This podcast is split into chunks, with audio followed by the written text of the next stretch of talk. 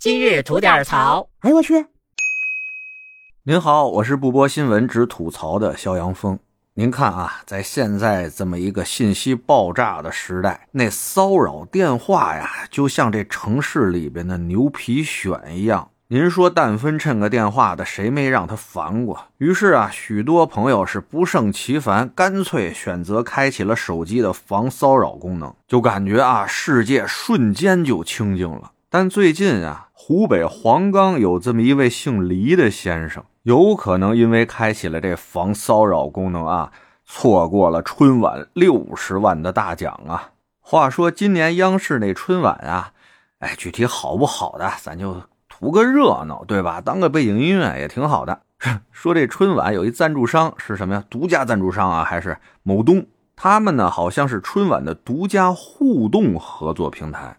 就是说白了吧，你用某东在那平台上互动啊，跟这春晚互动，你就能抽奖。其实我看春晚的时候也上去互动了两下啊，净抽着那优惠券啥的了。可人那大奖的确还挺豪横的，是送出啊一个某维的价值六十万元的大礼包。里边有最新的汽车、手机、手表、Pad 等等吧，一系列的最新的高端的产品都在里边了。这大礼包啊，他们一共准备了十个，在春晚结束以后，那这互动平台就陆续开奖吧，得把这十个大奖给开开呀。哎，他们就抽出了十位啊有互动的春晚观众作为大奖的得主。抽完了，你得挨个联系人家，打电话确认啊，怎么给你发奖啊，或者你怎么来领奖之类的。这十个大奖呢，其中有九位啊都联系到了，只有其中一位湖北黄冈的黎先生联系不到，就是因为这黎先生啊耳根子好清静，把这手机啊开启了防骚扰功能。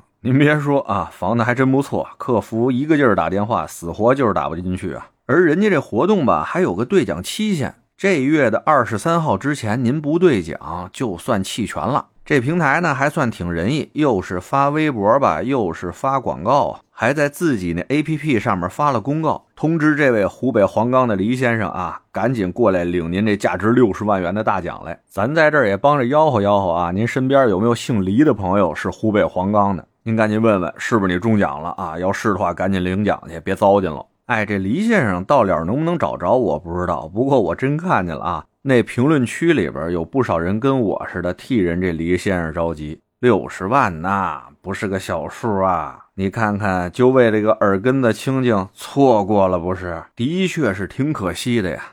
但咱往深了挖挖，想一想啊，这种可惜到底是什么事情，或者是谁造成的呢？是就为了一个耳根子清净的黎先生自己造成的吗？我觉得当然不是。每个人都有不被别人骚扰的权利，更何况我们有的时候接到的信息、接到的电话，不光是骚扰啊，很有可能还是诈骗，而且有些还是能骗得你倾家荡产那种。那您猜猜，我们如果不开这个防骚扰功能的话啊，我们接到的中奖电话会多一点，还是接到的骚扰和诈骗电话会多一点呢？因为最近啊，也许是因为人家这平台好心负责任，要找到这最后一位中奖者这黎先生，把这事儿呢炒的热度有点高，在几个热搜上面都能看得见。我是担心啊，这个事情的这种热度会给那些别有用心的王八蛋创造机会。您想想，咱们接到的那些个诈骗电话，动不动就说您中什么什么奖了，对不对？这帮人会不会利用这件事情的热度再骗一波呢？这真不好说哈。其实话说回来了，有几个愿意开那什么防骚扰功能的？别说什么亲戚朋友，有些换电话的打不进来哈，就是那快递外卖员的电话，一个两个接不着，也是个麻烦事儿。大家不都是让那些骚扰的、诈骗的给弄怕了吗？说到根儿上啊，信息安全这事儿是根儿，诈骗这事儿越管越严，越来越重视，这是一好事儿啊。但是泄露和贩卖他人个人信息的这事儿啊，我觉得现在判的还是有点轻，严重的判个三年以下有期徒刑，极其严重的判个三年以上七年以下。说真的啊，多少有点不足以镇贼胆，轻了点哈。所以说呀，这种防骚扰啊，该开还是得开，尤其是那种重点人群，比如说老年人啊，尤其是独处的老年人啊，很容易上当的。别听见个黎先生这样的事儿，您就把这都开开，觉得咱哪天也能中奖。放心吧，轮不着您，骗子先来。最后呢，也是提醒大家，这防骚扰功能吧，该开它可以开，但是啊，在一些关键的时间节点，您该把这功能关了，把这功能就给关了吧。比如您在等什么求职啊、升学这种重要信息的节点啊，该开开就开开，让那些王八蛋骚扰咱几天，骚扰咱几天，别耽误咱正事儿。您说是不是？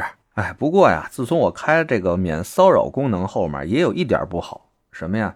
就是闲的没事的时候啊，不能逗骗子玩了。可能您没体验过啊，那种完全没有心理负担、那种差人的时刻有多么的爽。好像在我们那个长节目专辑《左聊右侃》里边啊，我提过这类的事儿，您得空可以过去听听。行了，今儿就这吧，回见了您的。